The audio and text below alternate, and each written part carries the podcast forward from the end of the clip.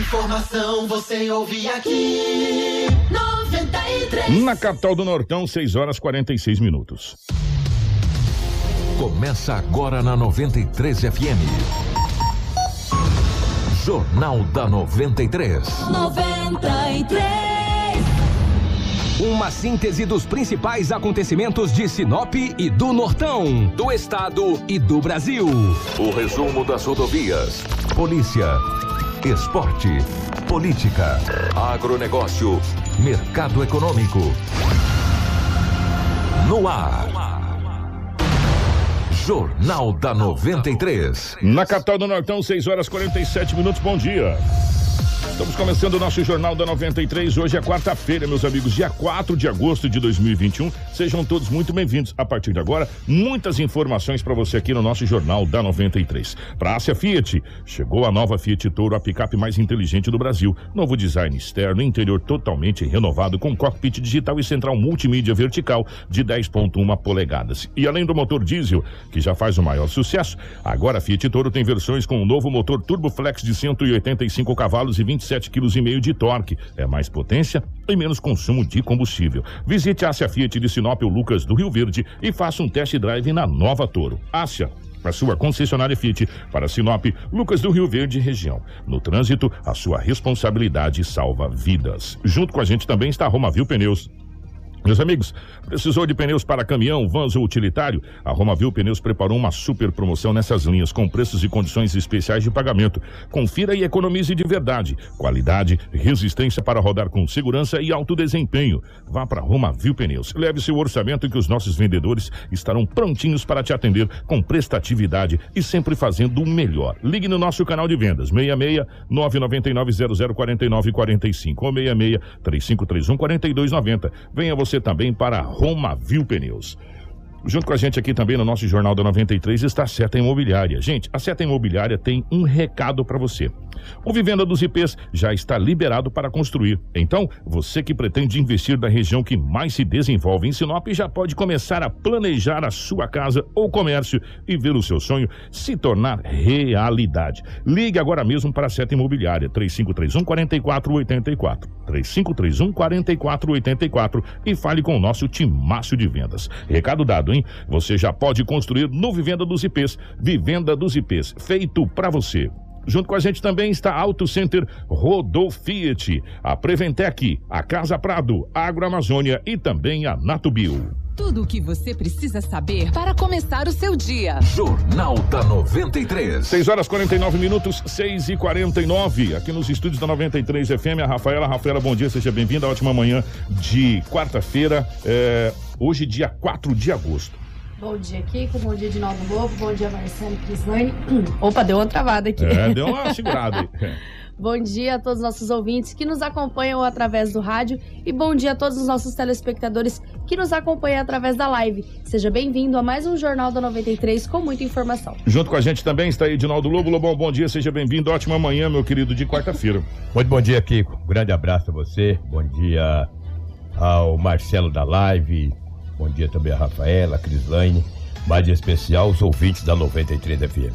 Hoje é quarta-feira e aqui estamos mais uma vez para trazermos muitas notícias. Bom dia para o nosso querido Marcelo na geração ao vivo das imagens aqui dos estúdios da 93 FM para o nosso Facebook, para o YouTube, enfim, para as nossas redes sociais. Bom dia para a Crislane na nossa central de jornalismo, nos mantendo sempre atualizado em real time com tudo que acontece em Sinop e toda a região. As principais manchetes da edição de hoje. Jornal da 93. 6 horas 50 minutos, 6 e 50 com classificação de risco moderado, Sinop permanece sem restrições. Polícia Civil de Cáceres prende homem que espancou mulher com socos e chutes. Mulher de 28 anos fica ferida após capotar veículo em Nova Mutum. Vice-governador de Mato Grosso, Otaviano Piveta, é acusado de agredir a própria esposa. A Alta Floresta e mais 13 municípios se classificam com risco alto para a Covid. No agosto Lilás, psicóloga da assistência social ao vivo aqui no Jornal da 93. E todas as informações policiais com ele, Edinaldo Lobo. Informação com credibilidade e responsabilidade. Jornal da 93. 6 e 51 Ô Lobão, definitivamente bom dia, meu querido, pela rotatividade do rádio. É, ótima manhã de quarta-feira para você. Como é que foram as últimas horas pelo lado da nossa gloriosa polícia, meu querido? Obrigado, Kiko. Um grande abraço a você, a toda a equipe. Um grande abraço aos nossos ouvintes. Olha, tivemos poucas ocorrências registradas no setor policial.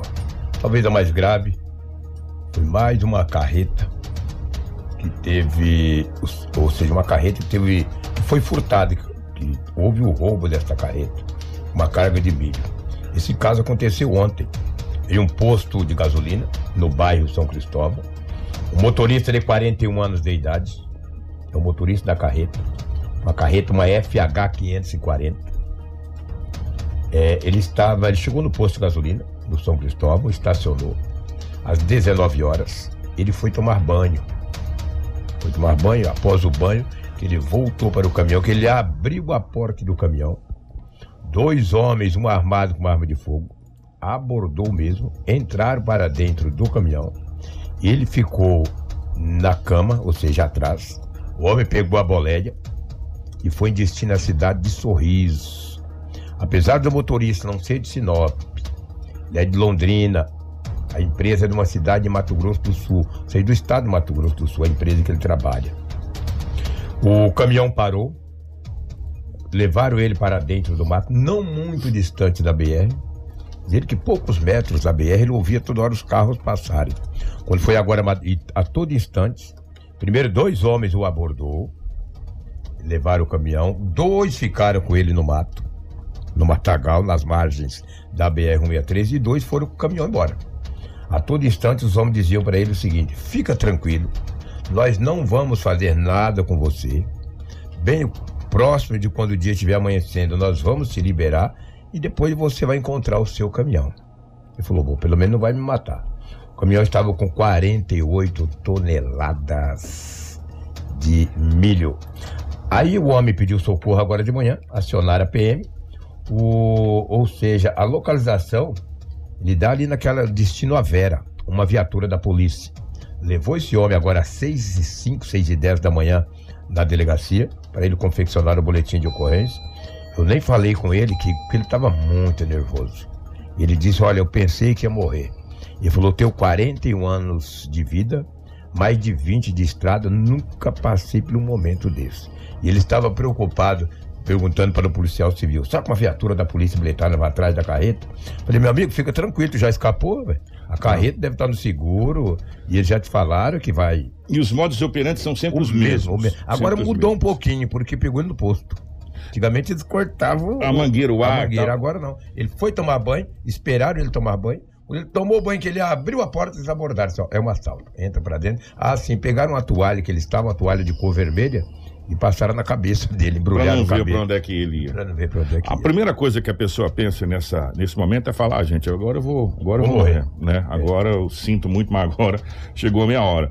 Graças a Deus, eh, esse senhor tá aí, fez o boletim de ocorrência e em breve, se tudo, se tudo for do jeito que a gente está vendo nos, nos, casos que a gente viu aqui, essa carreta deve aparecer alguma estrada vicinal por aí, Lobão. O, né? o, a localização está indo para a cidade de Vera, naquela MT de Vera. Com certeza ela vai estar em alguma estrada. É, alguma estrada por ali. É, né? exatamente. Porque a, e, e, aí é que está o X da questão. Por que, que são quadrilhas especializadas e, e muito especializadas? A maioria das quadrilhas sabe que todos os veículos hoje são rastreados. E tem, e, e, tem umas empresas que fazem o rastreamento, não tem como você desativar Sem rastreamento. dúvida, é. Ele vai ser ativado. E alguns, inclusive, para até via satélite, desliga a carreta, aquela coisa toda, né? Mas tem os que só dá a localização, né? É, É. Por, por que que... Claro, mudando de saco para mala, mas para fazer o comparativo. Por que que as pessoas que faz assalto de celular não querem iPhone de jeito nenhum?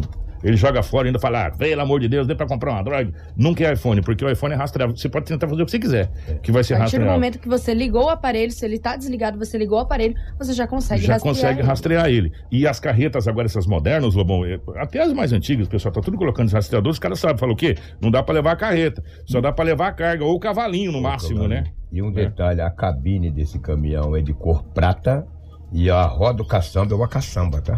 Ela é idêntica àquela. É uma graneleira, É uma eles usam caçamba. fazer graneleira Ela é de também. cor preta. Ou seja, a caçamba é preta e a cabine é prata.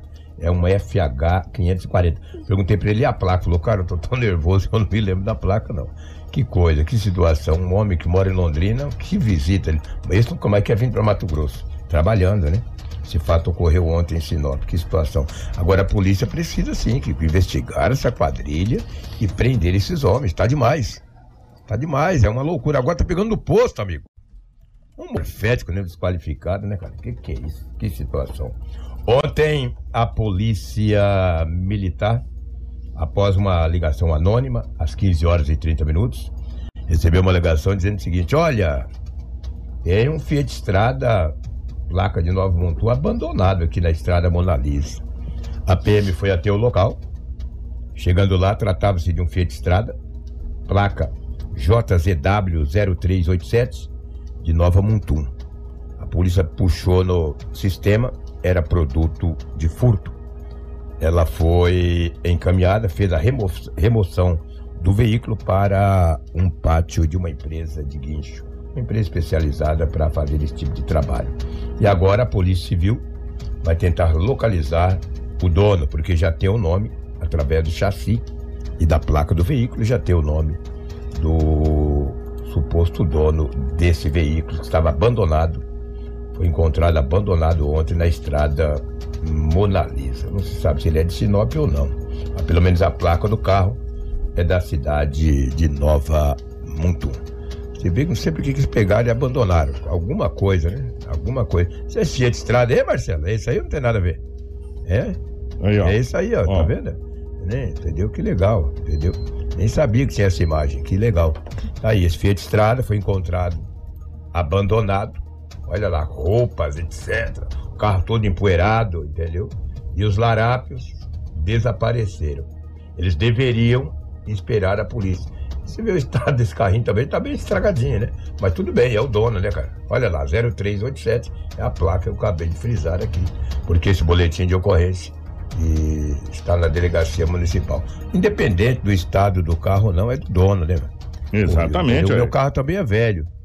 Entendeu? E aí? Mas te leva e te traz onde você traz. precisa ir. Né? Exatamente. É, desse Se jeito chover, não aí. molha. Se chover, não molha, essa coisa toda. Aí um ladrão desqualificado desse vai praticar o furto num carro desse. O que, que é isso?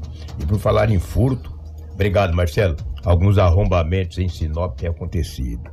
Dois bairros das últimas 24 horas, ou du- dois bairros não, duas residências nos bairros de Sinop, um pouco mais distante, foi invadido, Visitado. visitado pelo amigo do alheio. Esses indivíduos aí, precisa o Guarantã pegar neles. Fazia tempo que eu não ouvi É, amigo do alheio. É, amigo do alheio. Tempo pô. do Pedro Serafim. Amigos do alheio, É. entendeu? É, arrombaram uma porta, levaram um televisor, levaram. Isso não pode. Esses ladrões aí, a polícia tem que começar a fazer rondas durante o dia. E indivíduos que estão debaixo de árvores, na esquina, aborda e põe para circular. Porque esse tipo de gente são caxangueiro. O que que eles querem em esquinas, que, que- nessas casas, olhando, pescoçando? Vai circular, meu amigo. Vai fazer o quê? Com essas bicicletas ali, tudo parado, 15 horas, põe para circular. Guarantã no lombo. São morféticos, desqualificados, sem essência. Todos nós temos o direito de ir e vir, obviamente. Mas ninguém me vê em esquina, cara, parado durante o dia. Uai, para aí, o que, que eu quero debaixo de árvore, pescoçando casa? E você, que teu vizinho está trabalhando, se você passar de carro, de moto e ver qualquer indivíduo em atitude suspeita, liga para a polícia. Liga, a polícia vai averiguar. Ô moço, o que, que você quer aqui? Onde você mora? O que, que tá que que fazendo? você tá Cadê o aí? documento? É, pra-. Você vai ver se ele não circula. Aí ele vaza, entendeu? Mas temos um governo inoperante também, temos meia dúzia de viaturas numa cidade como essa. Deveríamos ter 20, meu, para estar andando nos bairros. Deveríamos ter 20 viaturas circulando nos bairros da cidade. Temos meia dúzia. Aí eles acabam, de repente, até aproveitando da situação. Uma cidade que, que até recentemente tinha 214 bairros constituídos. Vai cobrar o que também das forças de segurança? Está andando nos quatro cantos da cidade. Mas aonde? Tem que mapear. O coronel Pedro falou que ele, que ele tem o mapa. Não tem os maiores índices de ocorrências. Então, onde tiver tendo maior índice de arrombamentos, pode começar a passar nesses bairros e colocar esses indivíduos aí para circular. Pega cumprida aí, pega descendo, rapaz, vaza. Não tem, não tem nada, não tá preso, mas vaza. Onde tu mora? Qual o bairro que você mora? Ah, eu moro no, moro no bairro A. O que, que tu tá fazendo aqui no bairro B, meu amigo? Hã? É, porque eu tenho um amigo, então vaza. Vai pra casa do amigo. Dentro da casa do amigo, bem. Agora, na rua, na esquina, debaixo de árvore, ah, você pode saber. E a polícia conhece esses caxangueiros. Você conhece na cara de um caxangueiro desse. Olha, Maria da Penha. Disse variar, né? É, variar, né? É. Trouxe mais um. Gente, ó. É agosto lilás? É sabe? agosto, Lilás. Nós já estamos aqui com a psicóloga que, que vai da assistência social que a gente vai falar. Esse mês todo é voltado a Maria da Penha. E a gente vai trazer muitas matérias a respeito dessa situação. Acho que é sexta-feira que completa aniversário ali, Maria da Penha? Agora? Tá, tá, tá na No data dia aí. 7 é, acho que dia 7 que co- completa aniversário. Para você ter uma ideia, o vice-governador do estado do Mato Grosso está sendo acusado de ter agredido a mulher é, em Santa Catarina. Está em todos os jornais, em todos os sites, todas as revistas, em todo lugar do mundo. Né? Então, é, e tá notícia, inclusive, com o rosto de todo mundo lá. É, e tá dando um buchicho danado e já já a gente fala sobre essa situação. É, e aqui não é diferente, Lobão. Você pega por aí. É, olha, gente, vou falar coisa pra você. Recentemente nós tivemos o caso do DJ, que tá fazendo maior sucesso, né? Que agrediu a esposa. Foi, e foi filmado, mostrado na internet pra todo mundo ver, né? A, a covardia.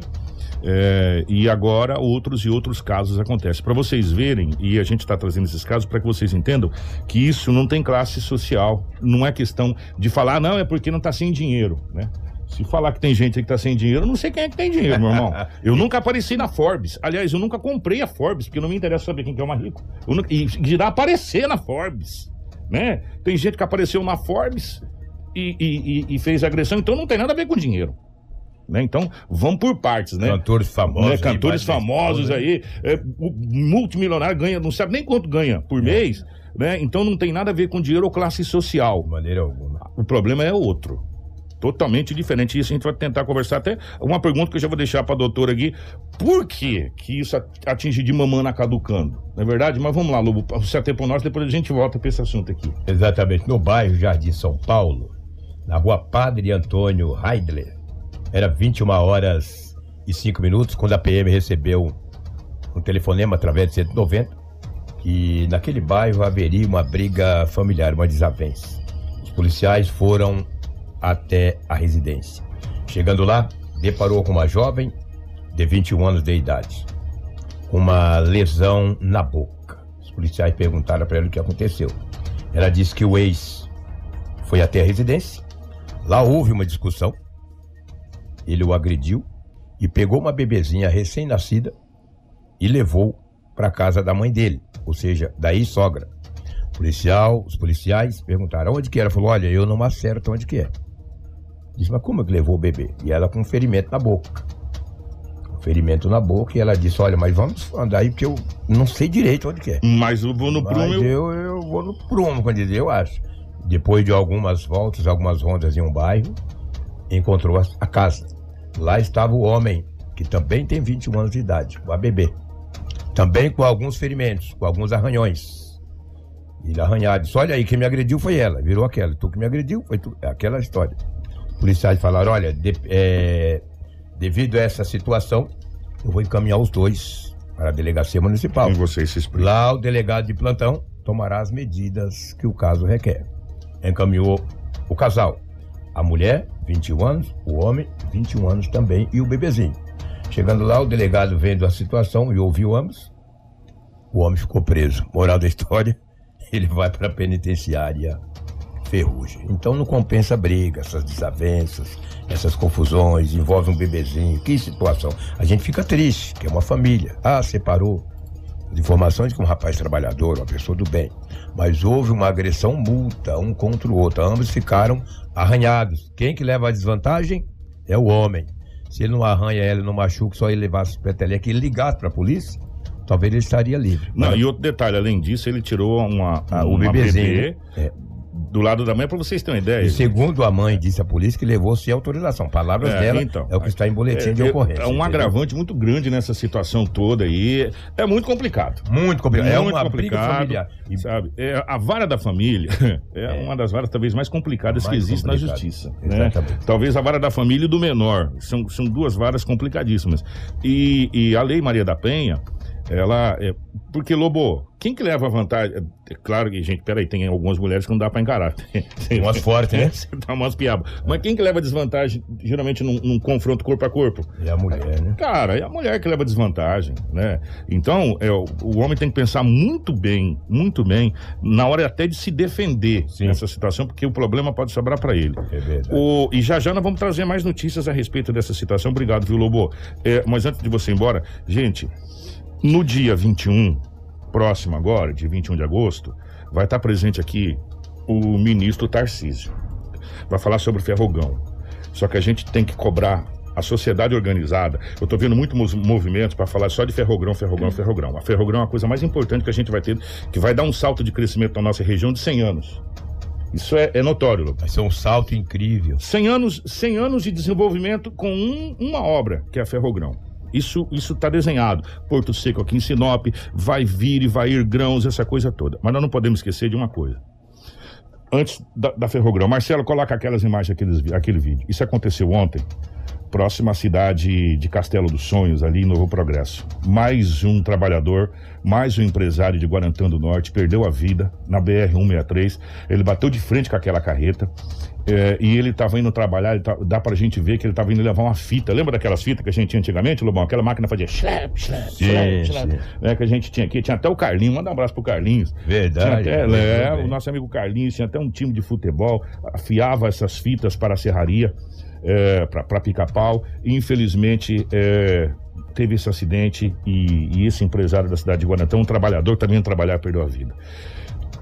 A Ferrogrão é uma das coisas mais importantes, eu vou destacar de novo. Vai ser um salto de 100 anos que a gente vai ter com esse, com esse empreendimento. Mas nós não podemos esquecer da BR-63. A BR-63 tem ceifado vidas. É, a gente está tá se tornando redundante e, e- e parece que, ah, vocês não têm outra coisa para falar. Não. Porque tem muitas coisas que são fúteis, que são discutidas pela sociedade, que você sabe que vai do nada para lugar nenhum, que é motivo de embate e de pessoas até babar, né? Por quê? Porque é fácil se falar de coisas que não vai ter resolução, não vai ser, resolvidas. Nós precisamos é salvar vidas e a BR-163 está tirando vidas uma atrás da outra. De trabalhadores e pai de família. Agora é, é, tem, tem, tem esposa, tem filho chorando, né? A perca de. E, uma cidade é, é, que está chorando porque perdeu mais um empresário, um trabalhador que faz com que o desenvolvimento aconteça. E a BR-163, que vai ser licitada agora do Camping Clube para lá, né? Primeiro esperou terminar a BR, se asfaltar tudo para depois se licitar. Ninguém quer pegar uma estrada de chão para asfaltar ela por inteiro. Por que será, hein? Né?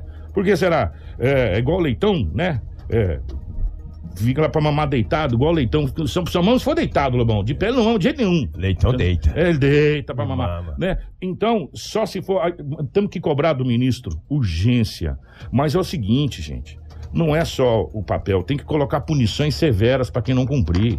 Porque tá muito fácil, Lobo, eu participar de licitação, ganhar e não fazer. A gente Sinop é um exemplo disso, né, Exatamente, a gente tá vendo isso em Sinop. O Alto da Glória tá coberto de É. poeira, gente. O Alto da Glória já era pra estar pronto ano passado, se eu não tô enganado, esse asfalto. O Alto da Glória tá coberto de poeira.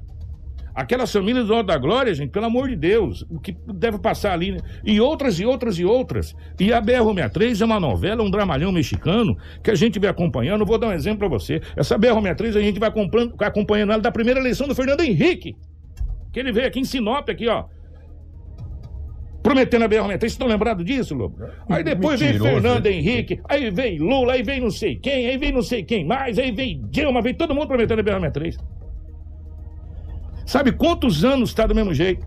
Quantos anos a gente vem falando de pessoas que vêm perdendo vidas? Aí começou as licitações, processo licitatório, aí se, se dá para um, para outro, tal, pedágio pra caramba, todo mundo paga.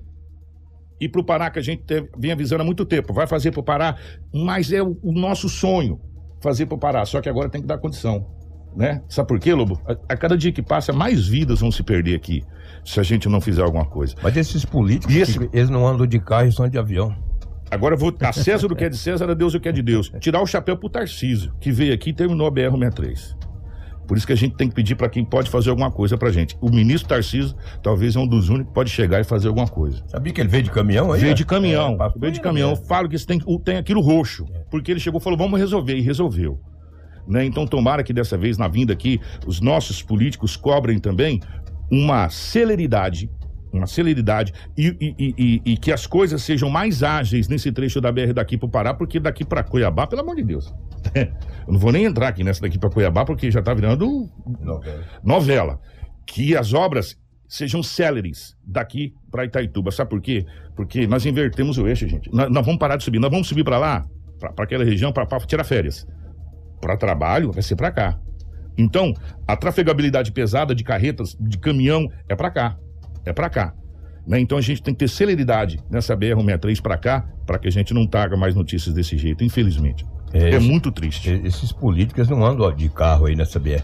Não é morrer uns dois ou três deles, aí eles iam arrumar. E quando vai, eles falam que é uma. Não é carreata que eles falam, caminhonaço, eles têm um nome técnico que eles usam quando vai. Estradeiro. Quando eles vão de carro, é estradeiro. Eles vão a 10, 20 por hora, não bate. Porque é um camboio de carro, entendeu? Eles tinham que andar aí, meu, nessas BR. De quanto eles encontrar uma carreta aí, dizer, olha, temos que arrumar porque fulano foi pra caixa prego. Aí só morre os trabalhadores, é o empresário, é o dono do sítio, da fazenda, o que tem a madeireira nessa região. Mas o político, quando ele vai de avião, é aterriza, que beleza. Ele desce, ó, daí a pouco tá em Brasília. Quando ele anda, ele é no estradeiro. Anda bem devagarzinho, não bate. Se bater, só tem um danos materiais. Um grande abraço, muito bom dia a todos. Fique com Deus. Bom dia. Ô, Marcelo, vou mandar pra você a foto daquele caminhão que o Lobo falou, que foi. é, é, Localizou já? é, não, eu, eu vi a imagem do caminhão pra Nós gente temos mostrar. um ouvinte que passou pelo local onde está esse caminhão. É. Eu tô recebendo os áudios e daqui a pouco a gente pode soltar. E é, e é igualzinho que você falou lá, prata, o Marcelo vai colocar prata com a caçamba preta.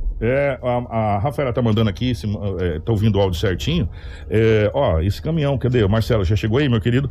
Tá no seu zap, eu acabei de te mandar aí, a fo- ali, ó, Lomão. É, então. essa aí, a tá caçamba aí? preta com, com é, o A cavalinho, cabine, né? a É. cabine prata. É, é um F, F, F, o que, que você tinha falado aí? Entre a estrada de Santa Carmen e Vera. Foi Ó, primeiras FH informações. 540. FH 540, esse aí, ó. É, é, ó 540 o FH, é. entre Santa Carmen e Vera. Aí precisa saber que estrada chegou pra gente aqui. Obrigado aos nossos. A outra foi localizada também, lembra? Aqui naquela Através da- estradinha- é. através daqui. E essa carreta foi vista, chegou a foto aqui, na estrada entre é, Santa Carmen e Vera. Ali MT 140, né? Isso, agradecer a Scarlett Luana Pereira que nos enviou aqui. O marido dela acabou de passar por esse local, fez as imagens, mandou o áudio. Ele mandou também no WhatsApp da rádio.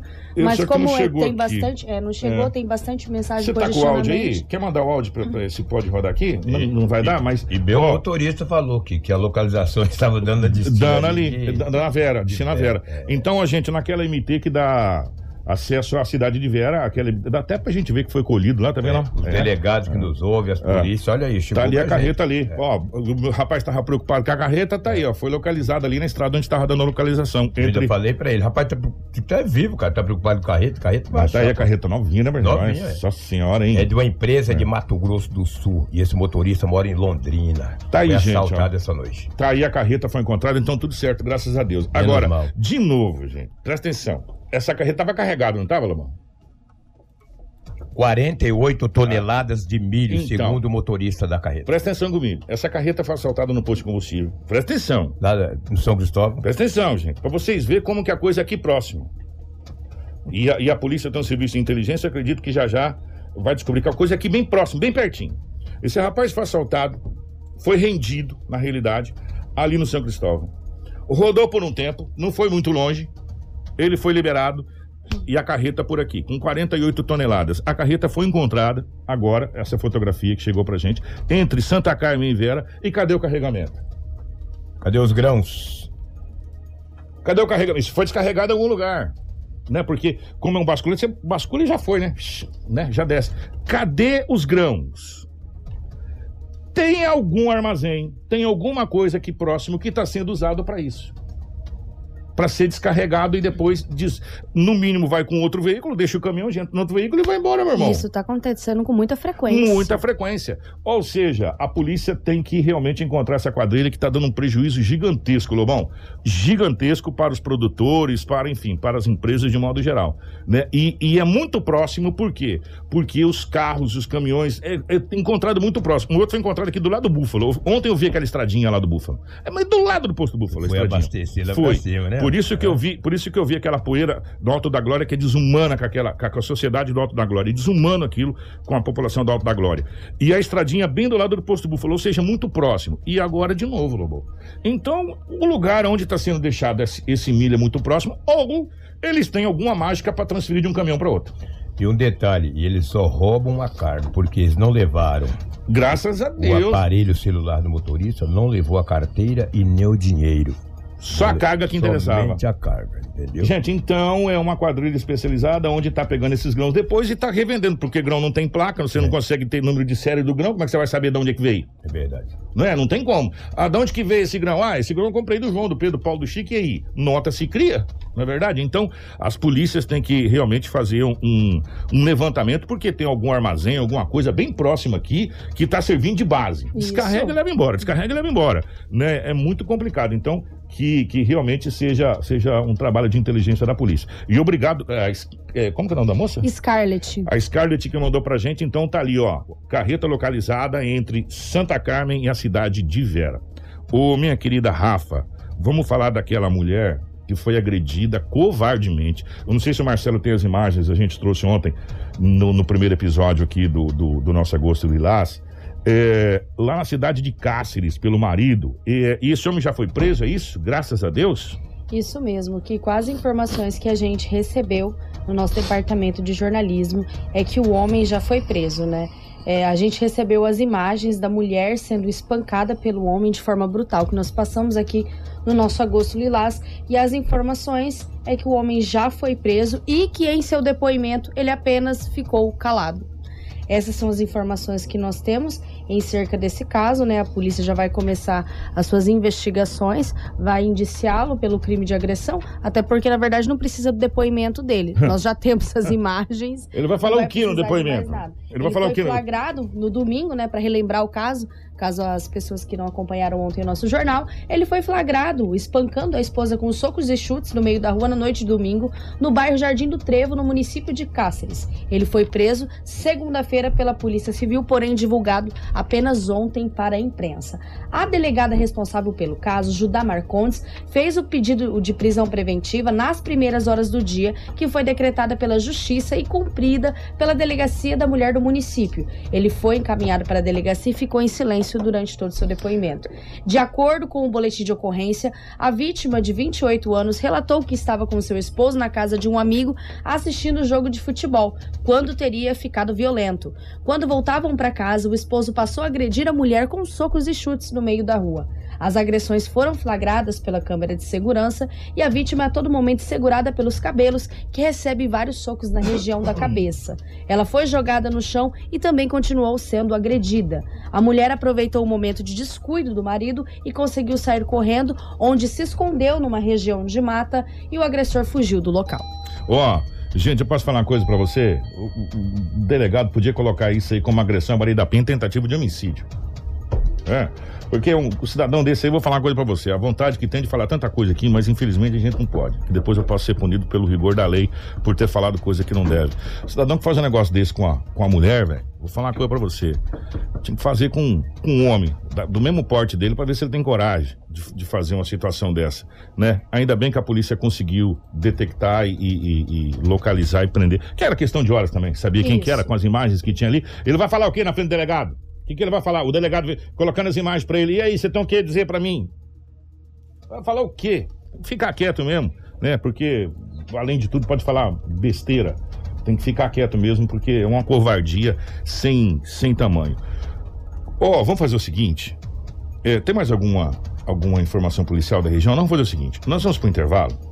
Na volta do intervalo, a gente vai dar continuidade ao nosso Augusto Lilás. Aí depois a gente vai falar da questão de risco de Sinop e nós vamos falar também sobre o caso do vice-governador que tomou as páginas dos principais telejornais do Brasil. Né? Porque estão todas. É, e a gente fica tão feliz quando isso acontece, a imprensa de modo geral. É, gente, vocês vão falar que eu sou louco, mas ontem eu tava. Eu, ontem não, todos os dias eu acompanho tudo que acontece de jornalismo. Ontem eu estava acompanhando a CPI, os depoimentos, eu acompanho todos, eu tô, todos que eu tenho condição de acompanhar. E, e foi muito enaltecida a questão do Augusto Lilás pelas senadoras entre elas a senadora Simone Tebet, a senadora Leila, entre outras senadoras. E os órgãos de comunicação como um todo, os jornais, estão dando um destaque muito grande. E tanto é que isso vai virar, é, vai se tornar um projeto de lei do Augusto Lilás. É, estão dando notoriedade à questão da agressão contra a mulher. E não tenha dúvida, como diz um amigo meu, que esse caso, esse caso envolvendo o vice-governador vai feder, e feder grande. Né? Como a gente ouvi, viu em outros casos quando a imprensa começa a falar e, e, e, e dá notoriedade à situação, a situação ganha peso e ganha força. Que se ninguém falasse lá do DJ lá do Ibs, lá, ele não estaria preso. Pode ter certeza disso, que ele não estaria preso. Né? Mas quando a imprensa começou a estampar em todos os sites, todos os jornais, é, de manhã, de tarde, de noite, né? E a cada, cada momento que passa a internet a- ajuda nessa situação, a coisa ganhou força e a situação foi complicada. E não tenha dúvida, por tudo que está acontecendo, por todas as notícias que daqui a pouco a gente vai relatar para vocês, que esse caso vai, vai dar um, um- vai dar muito pano para manga ainda e já já a gente fala a respeito. 7h21, vou pro intervalo, é rapidinho, a gente já volta. Informação com credibilidade e responsabilidade. Jornal da 93. Seu dia está aqui no Jornal da 93. 7 horas 26 minutos, 7 h 26 é o nosso Jornal da 93. É, já já a gente vai bater um papo aqui com a doutora Cat Nunes. É, que é psicóloga é, da assistência social. Mas nesse momento a Polícia Federal faz é, uma operação em Sinop, aliás, continuidade de uma operação, ou desdobramento, algumas pessoas costumam chamar, de uma operação. A Polícia Federal deflagrou na manhã dessa quarta-feira, dia 4, a segunda fase da Operação Terra Envenenada, que tem como alvo uma quadrilha especializada no contrabando de agrotóxicos. Os mandados estão sendo cumpridos também na cidade de Sinop. Na primeira fase da operação deflagrada, em junho de 2018, foram cumpridos 22 mandados, sendo seis de prisão nos estados de Mato Grosso, Goiás e também do Paraná. E nesse momento a Polícia Federal cumpre mandados aqui na cidade de Sinop. É, estamos acompanhando, dentro de mais instantes a gente atualiza mais informações para você a respeito de toda essa situação. A nossa equipe é, está é, atenta e obrigado, grande doutor, grande. Essa operação que está sendo realizada, inclusive aqui bem próximo à emissora 93 FM, e é operação é, de agrotóxico, envolvendo essa questão de agrotóxico é, sendo realizado pela Polícia Federal. É, e a Polícia Federal sempre chega às 6 horas da manhã, né, Lobão? Passamos, sempre chega às 6 horas da manhã. E essa operação está sendo realizada nesse momento. A gente não sabe quantos mandados estão sendo cumpridos na realidade, né, na cidade de Sinop, ou nos estados, porque envolve três estados: Mato Grosso, Goiás e, Pa- e Paraná. Como é o desdobramento da operação, a gente não sabe quantos mandados estão sendo cumpridos, se é só em Sinop ou quais cidades do Mato Grosso. É por isso que a gente vai tentar atualizar você de. de- Geralmente vão informar no final dessa segunda fase da operação, que a gente sabe que a Polícia Federal aponta que a quadrilha, além de importar produtos do Paraguai e vender aos produtores de Mato Grosso, eles também manipulavam os agrotóxicos, sendo que estes provocam grandes eh, danos à saúde humana e têm uso rigorosamente limitado pelos órgãos oficiais. De acordo com a Polícia Federal, a quadrilha contava com a conivência de agentes públicos para conseguir levar esses agrotóxicos contrabandeados do Paraguai até o norte do estado de Mato Grosso. Esse mesmo agrotóxico era alterado e os criminosos aumentavam o volume, adulteravam os produtos, misturando com agroquímicos permitidos ou inseticidas de preço baixo, revendendo a valores altíssimos para outros intermediários. Dentro de instantes você pode acompanhar no nosso site, radio93fm.com.br, a Crislane, o Edinaldo Lobo, eh, a Rafael e toda a nossa equipe vai atualizar você de momentos em momentos dessa operação, do desdobramento dessa operação que está acontecendo aqui na cidade de Sinop. A Polícia Federal começou a cumprir os mandados às 6 horas da manhã. E um dos mandados está sendo cumprido aqui bem próximo à emissora 93 FM. 7 horas e 29, para ser mais exato, bem próximo mesmo. 7 e 29 eh, nós vamos agora para o nosso segundo episódio do Agosto Lilás. Eu gostaria muito que você prestasse bastante atenção. Hoje o nosso papo vai ser ao vivo com a doutora Cat Nunes, que é assistente é, psicóloga ligada à assistência social. E ontem, eu vou até pedir para a Rafaela é, expor, ontem nós tivemos um depoimento muito, muito, muito, muito, muito, muito bacana. Agradecer imensamente. Ela falou que pode divulgar o nome dela, não tem Sim. problema nenhum. Agradecer Inclusive, as imagens também vão ser divulgadas. amanhã. agradecer a Madalena que nos deu uma nos nos concedeu uma entrevista contando a sua história É, e eu queria convidar vocês para acompanhar essa história amanhã aqui no nosso no nosso É jornal um relato fortíssimo. é um relato muito forte e um relato é, que talvez vai dar um alento, uma luz para muitas muitas mulheres. Mas eu faço o convite para vocês amanhã porque agora a gente vai conversar com a doutora Cat Nunes. Doutora, primeiro um prazer recebê-la aqui na nossa 93 FM. Obrigado pela, pela presença aqui. É muito importante a gente falar sobre esse assunto. Bom dia, é um prazer estar aqui com vocês, Kiko, Rafaela, né? Obrigada pelo convite. Estamos aqui porque a gente entende a importância dessa temática. Doutora, vamos falar primeiro um pouquinho do, do- do seu trabalho junto à, à ação social, assistência social. O, o seu trabalho é voltado mais para É, a Sheila me convidou para trabalhar na equipe, por eu ser psicóloga, né? Tenho uma formação de 23 anos, fui professora acadêmica, sou professora de pós-graduação e a gente trabalha com pessoas né, é, cuidando de pessoas. Então, ela, o convite foi no sentido de poder cuidar da equipe e cuidar para que essa equipe possa cuidar de vidas. Se eu tenho uma equipe saudável, se eu tenho uma equipe que está bem, ela consegue cuidar melhor de pessoas. Você né? cuida da equipe da assistência social. Nós cuidamos da equipe. Esse caso de violência contra a mulher afeta muito a equipe? As atendentes que fazem esse atendimento? Com certeza, nossa equipe é majoritariamente mulher né? Então, com certeza, quando uma mulher escuta né, ou presencia uma situação de violência, ela não tem como ela não se tomar pela temática, né? Então, com certeza, e nós lidamos muito, especialmente na, na eh, proteção especial, né, que foi a Marilene que veio ontem aqui, é, como coordenadora também, a, a, proteção especial lida diretamente com a violação de direito. Né? Então, nós temos profissionais ali que lidam diretamente com situações de violência. Né?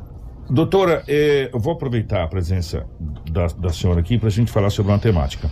Os jornais do Brasil é, tomaram conta com a notícia da possível, porque a gente fala possível porque ainda não foi confirmado, está em caso de investigação. O Rafael depois vai até passar agora aqui a matéria para gente.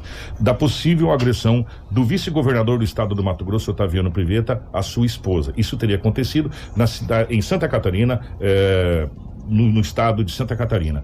É, antes da, da, da, pergunta, a Rafaela vai falar sobre esse assunto. Para mim emendar a pergunta, porque tem muita gente usando algumas coisas como cortina de fumaça. Rafaela, por gentileza, lê a matéria para gente. O vice-governador Otaviano Piveta foi indiciado pela Polícia Civil de Santa Catarina pelo crime de lesão corporal em âmbito doméstico.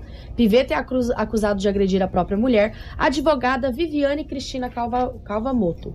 O caso foi registrado no dia 7 de julho em um apartamento na cidade de Itapema, no litoral catarinense. A defesa do vice-governador negou as agressões e classificou o caso como uma fatídica noite de intempestividades. De acordo com o relatório da ocorrência, a polícia militar foi até o apartamento após a própria Viviane ter ligado para o 90. Em um primeiro momento, a mulher contou aos militares que foi agredida por Piveta. Os dois foram levados para a delegacia, mas no caminho Viviane teria relatado outra versão e dito apenas que houve uma discussão entre ela e o vice-governador. Mesmo assim, Piveta foi preso em flagrante pelo crime de lesão corporal. Ele pagou uma fiança de 6,6 mil e foi solto na madrugada do dia 8. O inquérito policial foi encaminhado para a terceira promotoria de justiça da comarca de Itapema. A justiça já abriu prazo para que o Ministério Público se manifeste. Na questão do laudo, na delegacia, Viviane passou por um exame de corpo de delito. A análise foi divulgada nesta segunda-feira que comprova as agressões, segundo a Polícia Civil. O laudo apontou escoriações e hematomas na testa, nos braços e nas coxas da advogada advogada. A assessoria do Piveta se posicionou por meio de nota, que diz: o procedimento preliminar que tramita no estado de Santa Catarina atualmente sobre fiscalização do Poder Judiciário catarinense encontra-se sobre tarja do segredo de justiça, o que implica, via de regra, na impossibilidade de maiores considerações sobre os fatos lá tratados.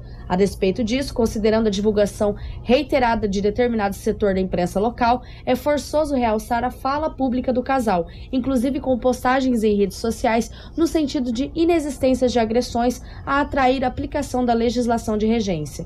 Uma fatídica noite de intempestividades, aliada à interpretação equivocada e draconiana da norma penal por parte da Polícia Militar de Santa Catarina, redundaram na elaboração do noticiado boletim de ocorrência.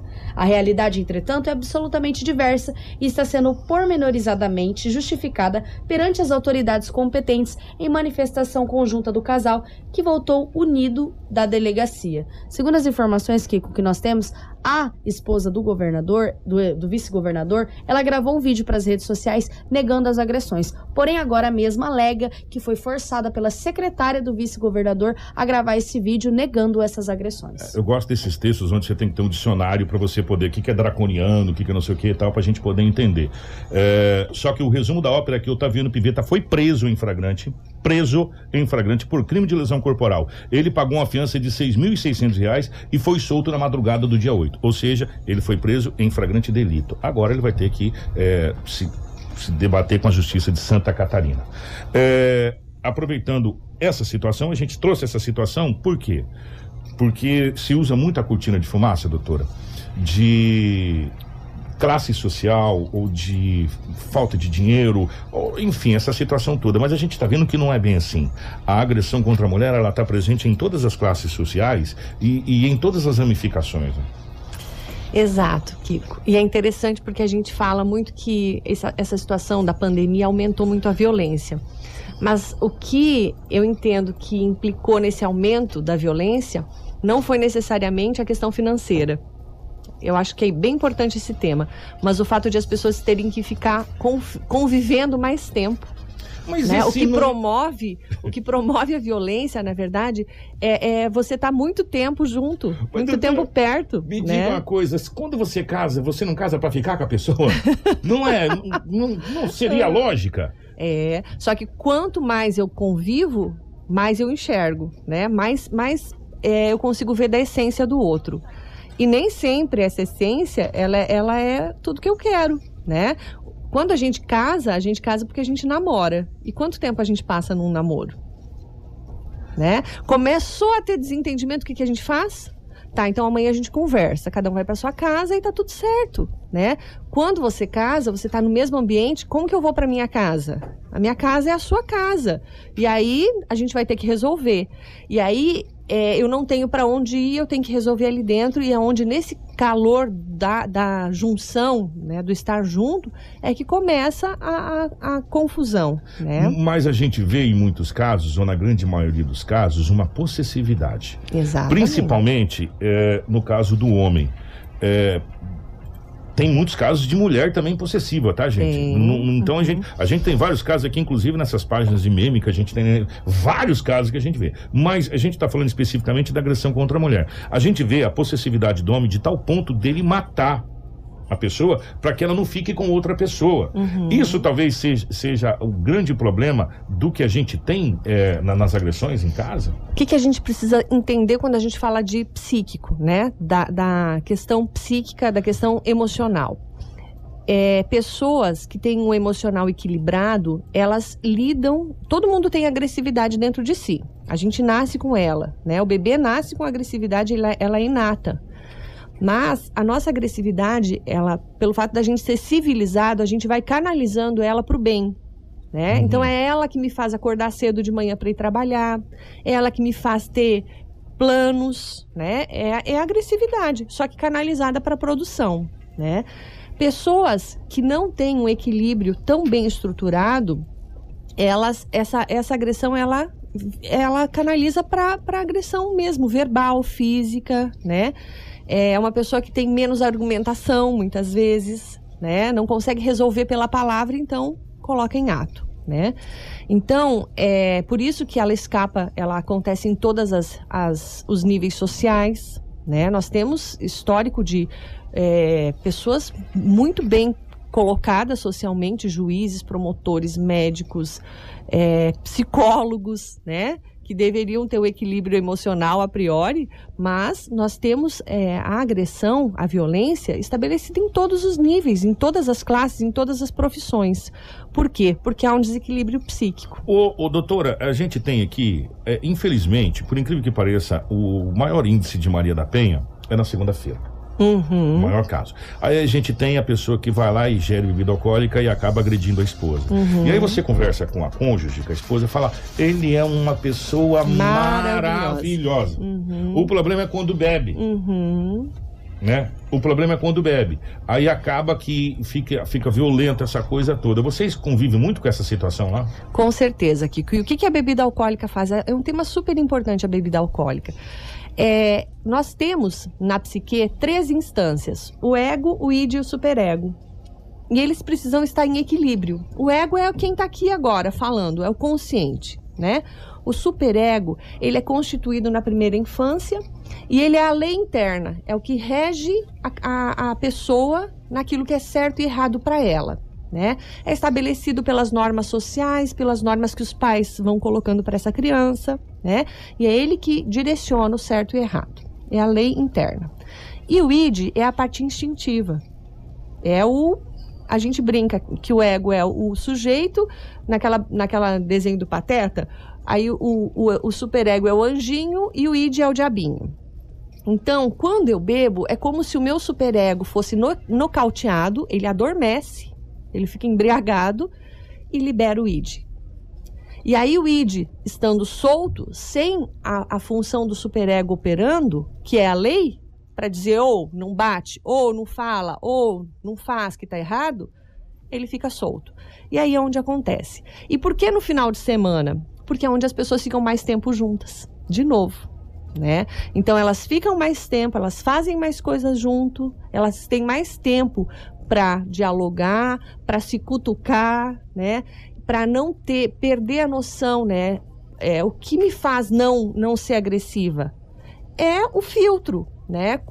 Todos nós temos, eu falei que todos nós temos agressividade, mas por que que eu não parto para uma agressão? Porque quando eu percebo que o ambiente está ficando aquecido, superaquecido nas emoções, o que, que eu faço? Eu recuo. Eu paro de falar. Eu vou tomar um copo d'água, vou tomar um banho frio. Né? E, e às vezes é isso que não acontece muitas vezes, as pessoas não param de falar e a coisa vai esquentando. Com certeza. Com certeza. Vai motivando e vai aumentando as emoções internas até que explode. Mas o problema, doutor, é que muitas vezes, ou na grande maioria das vezes, as pessoas não têm esse, esse bom senso, vamos dizer assim, uhum. de dar um uhum. passo atrás, de Exato. recuar. Porque né? acha que está sendo humilhado, porque acha que está sendo... Quando, quando que uma mulher deve é, a gente conversou ontem com a doutora Marilene, quando uma mulher deve chegar assim e falar, não, eu não vou, eu não vou insistir nisso aqui, porque isso aqui vai dar, vai dar uma coisa pior. Se eu continuar aqui, começou agora, daqui a pouco ele vai começar a querer me bater, a coisa vai ser pior. Quando que ela identifica isso? Se é possível se identificar isso? A rede de mulheres, nós temos uma rede aqui no município. E esses dias é, eles montaram um panfleto que vai ser distribuído agora, né, no mês de agosto, é, onde eles vão mostrando a evolução da violência, né? Então começa com palavras, com brincadeiras. Ah, você é isso. Ah, você é, né? E, e essa sempre começa pela palavra, né? Começa com pequenas atitudes, um empurrão. Isso vai aumentando a intensidade. Ponto. Agora eu quero chegar. Eu, estava esperando essa, essa pausa. Se a, nesse ponto da palavra, a mulher identifica que a coisa pode ir adiante. Como que ela ali, nesse começo, ela dá um basta, fala, ó, não, não, não quero, não gostei, ou como que ela age nesse momento que ela identifica que a coisa pode evoluir? Nós temos dois caminhos, Kiko. Ou eu posso simplesmente abandonar essa relação e partir para um outro momento na minha vida. Só que eu preciso entender que simplesmente fazer isso, a nossa tendência psíquica é repetir as histórias então, tá, daqui a pouco eu vou encontrar outra pessoa parecida e a história vai se repetir só com outro, outro sujeito aí, né? Ou eu tenho também a opção de procurar ajuda, porque aí é o momento de procurar ajuda, né? Que ajuda psicológica, procurar uma terapia de casal. Para um ou para os dois? Para os dois. De casal, para os dois. Procurar uma terapia individual também. Por quê? Porque eu preciso entender por que, que eu me submeto a isso. Quando eu tenho um casal que vive violência, porque é o casal que vive a violência, não é só um. Né? Eu tenho um violento, mas eu tenho alguém que se submete a essa violência. Então, os dois precisam estar adoecidos para que a violência se concretize numa relação. Então, quando eu tenho isso, os dois precisam ser tratados. Os dois precisam de, de, de cuidado. E essa né? rede tem esse tratamento? É, é, é que, que, a gente está falando tanto da rede para o casal? Hoje. Também isso é pergunta, né? Uhum, era uma delas. Mas eu tenho outra. Uhum. Então tá, depois eu deixo você. Hoje, hoje nós temos na a rede, ela oferta mais para a população baixa renda, né? Então nós temos com o apoio da FACIP, por exemplo, um grupo de homens né? Hum. Que trabalha o agressor, que é o professor Rafael Prado, que. que... Professor, professor, o senhor está convidado uhum. mais do que nunca. Já vamos ligar para o senhor agora para o senhor vir aqui para mostrar como que funciona essa rede uhum. para o homem. Que eu, acho eu não que... sei se ele ainda está à frente desse grupo, mas na época que eu estava ligada às faculdades, né? Foi com ele que é. nasceu esse grupo, vamos, Rafael vamos conversar Prado. com ele, Muito você querido. é nosso convidado, é. É, foi eu que trouxe ele de São Paulo para cá. Então, o mérito também é meu é. de ter esse, essa sumidade aqui no município, né? E aí, o, o Rafael, ele, ele então, é, trouxe né, essa novidade. Por quê? Porque antes só se tratava a mulher Mas se eu não tratar o agressor, ele vai arrumar outra e vai um repetir. né? Então eu preciso tratar esse homem por quê? Porque a gente precisa entender da onde vem esse ciclo de violência, né? Ele vem de algum lugar, ele não surge do nada. Eu, me, eu não nasci assim, eu me constituí assim, né? Nesse ciclo violento, tanto o agressor quanto quem se submete à agressão.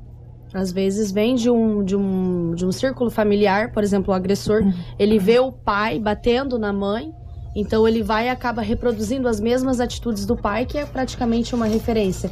E a mulher, ela convive com a mãe sendo submissa a todo momento ao marido, então ela pode acabar adotando as mesmas normas de convivência que os seus genitores. Isso, isso não é um padrão, é regra, né? Não é que todos São viveram da, isso. mesma forma. Mas a gente vê um grande número e, de certa forma, todos passaram por algum momento de ou de violência ou de falta de limite, que é o que eu falei do superego. Ele é constituído onde? Na primeira infância. Se a, a criança não aprender a- o limite nessa primeira infância, ela vai gerar um sujeito, um adulto, sem limite. É possível corrigir um homem? Agressor? Se ele, primeiro passo para eu conseguir ajudá-lo é ele entender que ele precisa de ajuda. Então, mas aí a gente o não cai- desejo de mudar. A gente não cai no passo do alcoólatra ou da pessoa que é, que é viciada no tabagismo. Ele tem que admitir que ele precisa de ajuda, mas que é muito difícil a pessoa admitir que ele. Porque você admite que você perdeu. Exatamente. Você tem que admitir que perdeu. Exatamente. Senão você não. Porque não adianta eu querer tratar uma pessoa que não quer o tratamento. Uhum. Eu vou perder meu tempo, fazer ela perder o tempo dela. Exatamente. E não vai dar em nada. Então ela tem que querer perder o tempo. Querer Exata. O Que- querer mudar. Querer, querer a mudança. E entender que não vai ser fácil. Entender que não vai ser, ah, eu decidi que eu não vou mais agredir, nunca mais isso vai acontecer. É igual o alcoólatra mesmo. Você deu um exemplo excelente, né? O alcoolista, ele decide que ele quer tratar, mas ele vai ter recaídas. Só que a gente entende também que as recaídas elas são diferentes. Né? E quanto mais ele se distanciar do, do fenômeno da violência, Então- mais é, menos intenso isso vai ser. Doutora, a gente podia ficar conversando esse assunto aqui dois dias. A gente podia fazer até um debate. Mas se a gente for comparar, você, é, o, o- alcoólatra, por exemplo, ele se afasta da bebida. Fala, não quero, ele muda o trajeto dele, ele já não vai mais naquele bar onde estavam os amigos, ele já procura uma outra situação. Quer dizer, ele, ele consegue se afastar daquele mundo. Uhum. Já no caso do agressor, vai ser difícil ele se afastar daquele mundo, por quê? Porque ele vai estar convivendo com a pessoa, ele vai estar com os mesmos problemas, as mesmas contas, os mesmos boletos, o salário que não sobe, é, as dívidas, as coisas. Quer dizer, é, é, um Muito- universo. Muitas vezes a gente indica uma separação temporária, né? Para que ambos se tratem, né? E eles mantenham uma convivência por causa daquela questão de vou para minha casa, É. né? Para poder ter esse espaço e fugir da cena, né? É, encontrar mecanismos, né? De vou entrar pro meu quarto, vou fechar a porta e mas é preciso que haja entendimento de ambos que no momento em que entrou e chaveou a porta, não bate. Não fica insistindo, porque essa coisa, né? Muitas vezes o homem ele, ele vê que ele vai perder o controle, ele entra no quarto, ele chaveia a porta, a mulher fica lá. Abre, eu não terminei. Abre, eu ainda não disse tudo, né? E ele já fugiu da cena para não cair no erro novamente de agredir. Então, precisa ver, por isso que precisa trabalhar os dois, né? Precisa ver o bom senso dos dois.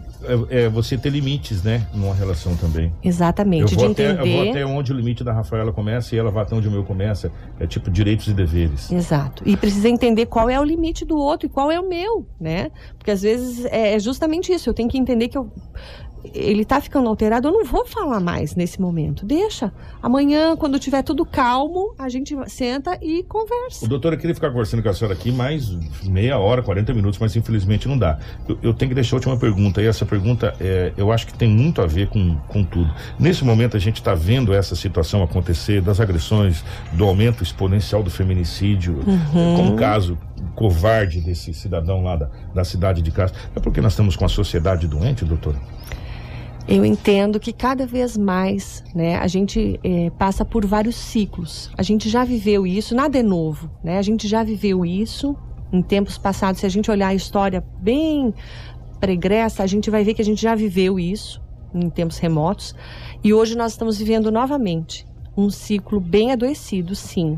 As pessoas elas é, estão egoístas, elas acham que o centro do universo é elas e, e elas não entendem que eu não existo sem o outro. Eu preciso do outro para viver. Né? Nós somos seres sociais. E quando eu me fecho e eu acho que eu sou o centro do universo, eu começo a, a entender que os meus interesses estão acima de tudo e de todos. E aí eu me perco, porque eu não existo senão em relação ao outro. Mas né? essa pandemia não veio para mostrar justamente o inverso, para as pessoas falar, velho, você não não, cara. Entendeu? Um negócio que você nem vê tá matando todo mundo aí, você tá ficando isolado na sua casa, você tá ficando sem ver seus amigos, tá ficando sem sem estar perto das pessoas, você tá perdendo as pessoas que você ama do seu lado aí. O, a pandemia não veio justamente, por isso que eu fiz essa pergunta para fazer esse para esse esse contraponto, esse esse, esse paralelo entre o que a pandemia tentou mostrar ou tá mostrando para a sociedade, do que eu vou pegar o superego, mas de uma maneira diferente do meu superegão, do meu cabeção, de eu achar que eu sou o bonzão, é, fazer o inverso. E será que a gente não conseguiu enxergar esse Olha? Kiko, eu espero que realmente a gente saia disso tudo muito melhor. Mas eu tenho visto que nem todos têm aprendido, né? E eu entendo da seguinte forma: se eu aprendo, quando eu vivo uma situação, eu aprendo aquilo que eu tenho que aprender, valeu a pena. Agora, se eu não conseguir aprender nada e não conseguir me mo- modificar com essa situação que eu estou vivendo, eu vou ter que viver de novo. Então, de verdade, o meu desejo é para quem está nos ouvindo hoje que você pare agora, reflita o que você precisa aprender com tudo isso que está acontecendo e que você se reposicione, porque esse é o momento. A pandemia veio para isso, sim, para que a gente possa repensar quem eu sou, como eu estou, né, e como eu devo me relacionar. Porque nós, nós precisamos nos relacionar. E a pandemia veio para nos fechar dentro de casa e nos ensinar a relacionar. Mas a gente tem visto que muitas pessoas se perderam nesse processo, É, talvez ela venha ensinar também que a gente precisa se relacionar bem dentro de casa, né? dentro de casa. Exatamente. É, porque é, eu sempre costumo falar pra gente fechar aqui, pra gente ir embora, costumo falar o seguinte: a base de tudo que Deus criou na Terra, Deus só criou uma coisa na Terra: a família. Uhum, O projeto de Deus foi a família. uhum, E a gente tá vendo que a cada dia que passa a nossa família está sendo alvo e sendo destruída por várias situações. E a questão da agressão familiar, e ela é muito mais ampla, a gente não entrou ainda em, outra- em outras partes de agressão sexual na família, de pai violentando filho, de, de filho violentando mãe, gente. Coisa assim, avós. E, e a gente não entrou ainda nessa ramificação que a gente vai entrar, que eu acho que faz parte, eu acho que de um contexto, é como se fosse uma espécie de uma de uma teia de aranha, que ela vai meio interligada, né? As, as coisas. E quando você fala disso, né, a base é a família. Quando eu tenho uma família organizada, uma família bem estruturada, é, é o que eu tenho trabalhado com as meninas, né, lá na assistência social. Nós precisamos trabalhar as famílias do nosso município. Porque se eu tenho uma família organizada, se eu tenho uma família bem colocada, bem estruturada, eu não vou ter esse tipo, esse tipo de problema, ou vou ter muito menos esse tipo de problema. Né? Porque, por exemplo, violência sexual, a maioria acontece dentro de casa. São poucos os casos que acontecem fora. Mas se eu tiver uma família bem organizada, eu não vou ter né, esse tipo de problema. Eu não vou ter violência doméstica. Mas nós precisamos organizar essa família. Cada um tem o seu papel, cada um tem o seu a sua importância dentro de casa, né? E cada um precisa fazer o seu papel da forma adequada. Uma vez eu dei uma palestra e chamei cada macaco no seu galho.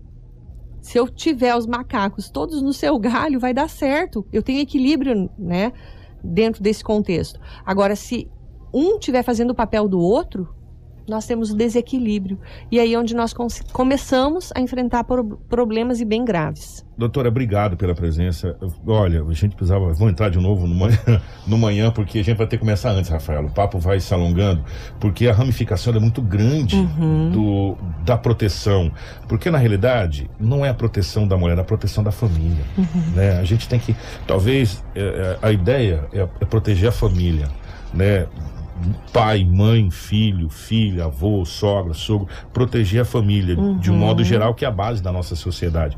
E, e a conversa vai ser sempre mais ampla, sempre mais ampla. E a gente fica muito feliz. Ontem a gente recebeu a doutora Marilene também um papo, nossa, um conhecimento extraordinário. Hoje o papo foi maravilhoso. E amanhã quem vai estar com a gente? Amanhã, a secretária de Assistência Social, Sheila Pedroso, vai vir aqui também falar sobre os serviços da secretaria de forma geral e também ela como responsável, da Responsável, pasta, né, é. para poder falar um pouquinho. Pouquinho. Como que tá a equipe? Tudo 100%? Lá o pessoal, tudo bom da cabeça? Graças a Deus.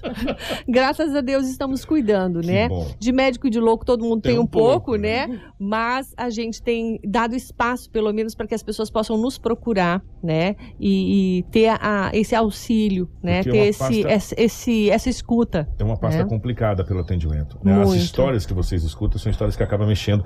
E, e, de certa forma. Uma pasta gente- delicada, né, É, Kiko? a gente até fez uma brincadeira com a doutora aqui, porque é uma pasta muito delicada, que você acaba absorvendo algumas histórias que, de certa forma, às vezes tem até uma ligação com a sua. Né? E- Uhum. E, e isso mexe muito com, abala muito o emocional das pessoas. Uhum. Porque vocês estão mexendo com pessoas estritamente vulneráveis. Assim como os jornalistas É. também, que às vezes tem que ficar na apuração de casos que são muito estrambólicos, casos graves, a gente às vezes É. acaba absorvendo pra gente um pouco. Uhum, Doutora, Exatamente. obrigado de coração mesmo pela, pela presença. Eu que agradeço, Kiko, pela oportunidade. Estamos aí à disposição, somos parceiros. Amanhã a secretária estará aqui, ao vivo, nos estúdios da 93 FM. Amanhã a gente vai trazer a história da Madalena também. Exatamente. Antes da secretária, a gente traz a história da Madalena. A gente vai trazer a história da Madalena, um É. relato muito bacana. Oito anos que ela foi vítima aí de agressão de dois maridos, mas ela também vai contar como que ela conseguiu sair Isso- de toda essa esse ciclo de E se violência reinventou. E se reinventou. se reinventou, que eu acho que é o grande X da questão. Obrigado a Cris, um grande abraço ao nosso querido Marcelo, Edinaldo Lobo, toda a equipe. Já já tem mais novidades no nosso site a respeito da operação da Polícia eh, Federal sobre eh, o desdobramento daquela operação aqui na cidade de Sinop. Um grande abraço, nós voltamos amanhã com o nosso Jornal da 93. Informação com credibilidade e responsabilidade. Jornal da 93.